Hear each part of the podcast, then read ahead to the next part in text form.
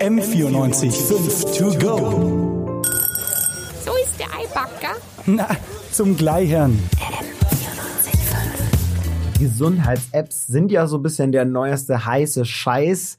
Äh, irgendwelche Uhren, die tracken, äh, ähm, wie viel ich mich den ganzen Tag bewege, die Kilometer zählen. Dann gibt's ja zahlreiche Meditations-Apps und auch äh, Zyklus-Tracking-Apps für Frauen. Und äh, die haben tatsächlich Millionen äh, von Frauen auf ihrem Handy.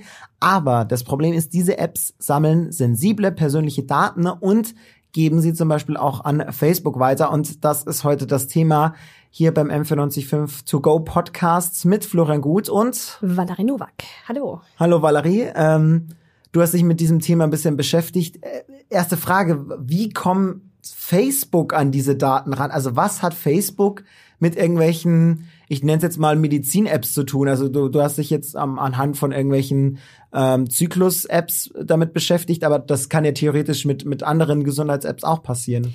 Ganz genau. Wir haben das Beispiel rausgegriffen von diesen Zyklus-Tracking-Apps. Und zunächst hat Facebook da ja überhaupt nichts drin zu suchen. Das sind ja super sensible Daten, sehr persönliche Daten, die du ja jetzt auch nicht mit, keine Ahnung, irgendwelchen Kollegen ähm, in der Mittagspause besprechen würdest.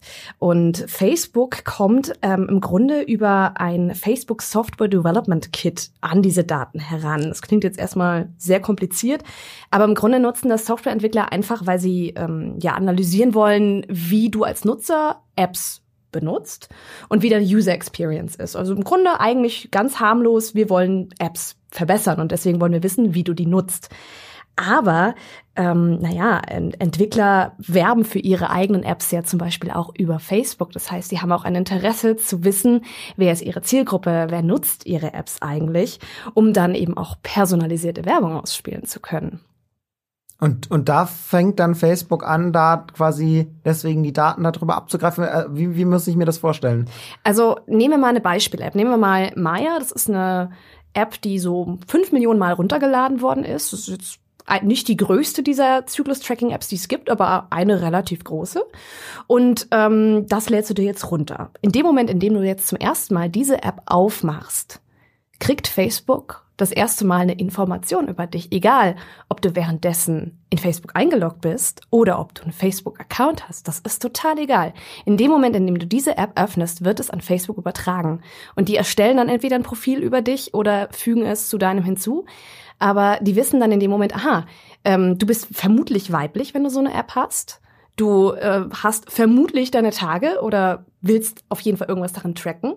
Und ähm, das sind ja schon mal so ein paar ganz interessante Informationen, die sie über dich bekommen. Mhm. Und dann geht's ja noch weiter.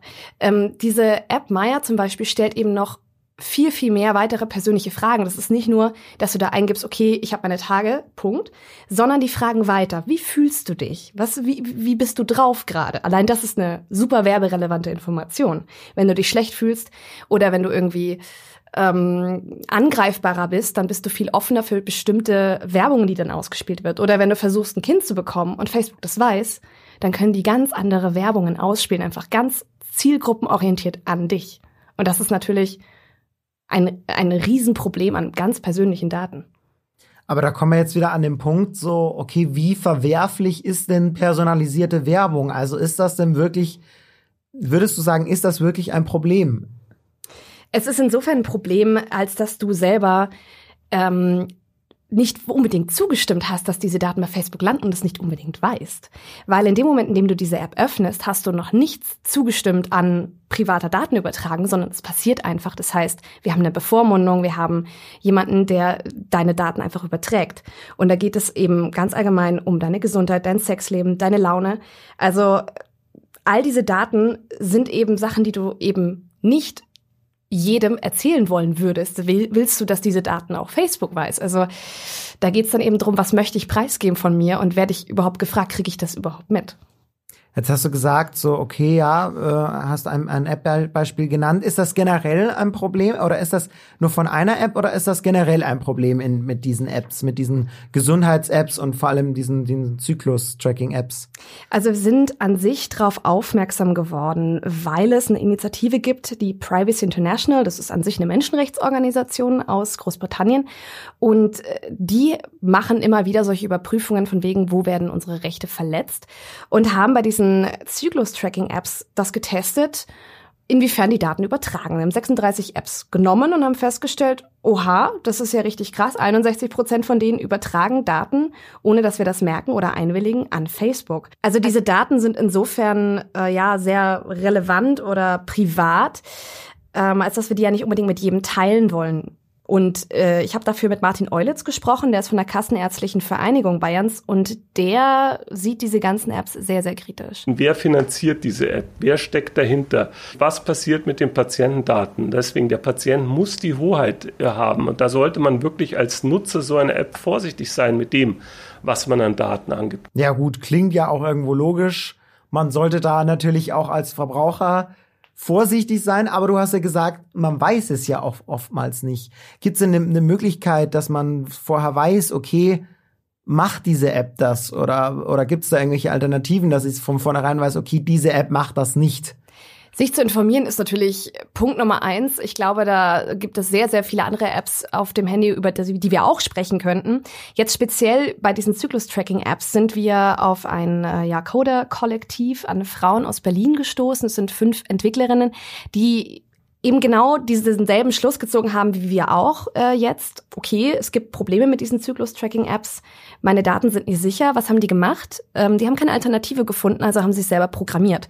Und ähm, ja, die nennt sich Drip und das ist sehr interessant. Mit denen haben wir auch darüber geredet, wie das ja was für Konsequenzen das hat und was für private Daten auch ausgelesen werden können. Die Apps geben die Informationen, ob ich jetzt zum Beispiel gestern ungeschützten Sex hatte, direkt an Facebook weiter. Das ist eine sehr ähm, sensible Information und das kann und das wird auch im Zweifel für andere Zwecke dann weitergegeben. Okay, und diese App, die, die dieses Kollektiv jetzt entwickelt hat, macht das aber nicht. Genau, das ist einfach ein, ein Gegenentwurf. Also das merkt man schon, dass sie versucht haben, zum Beispiel das Design nicht so stereotypisch pink auszugestalten, sondern eben eher neutral, dass sie ähm, diesen kompletten Code zum Programmieren dieser App äh, Open Source mäßig online gestellt haben. Das heißt, sie sind sehr transparent. Sie speichern die Daten nicht, äh, sondern sie verschlüsseln die sofort, geben auch den Tipp, dass man das selber mit einem Passwort auf dem Handy verschlüsseln soll und sagen selber, hey, wir haben gar kein Interesse an euren Daten, wir wollen das gar nicht haben. Wir wollen, dass eure Daten sicher sind und ähm, sind da irgendwie ein sehr interessanter und spannender Gegenentwurf.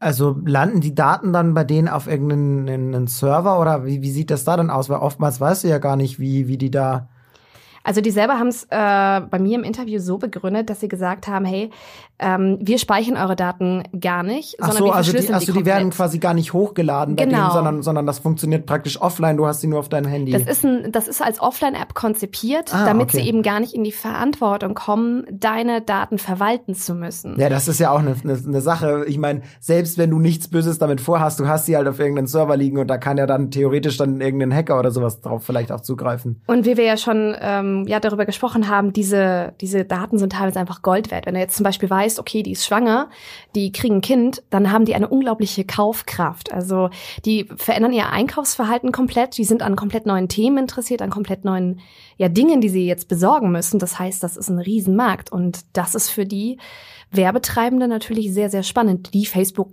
nutzen, um Werbung auszuspielen. Auf jeden Fall, auf jeden Fall. Also, und ich meine, das ist ja eben, äh, das, das ist ja das viele in, Interessante an, an Facebook und anderen Konzernen, dass die ja in der Lage sind, solche personalisierte Werbung dann, dann plötzlich anzubieten, was ja, sag ich mal, die jetzt normale Fernsehwerbung, wie man sie kennt, da sieht's halt jeder.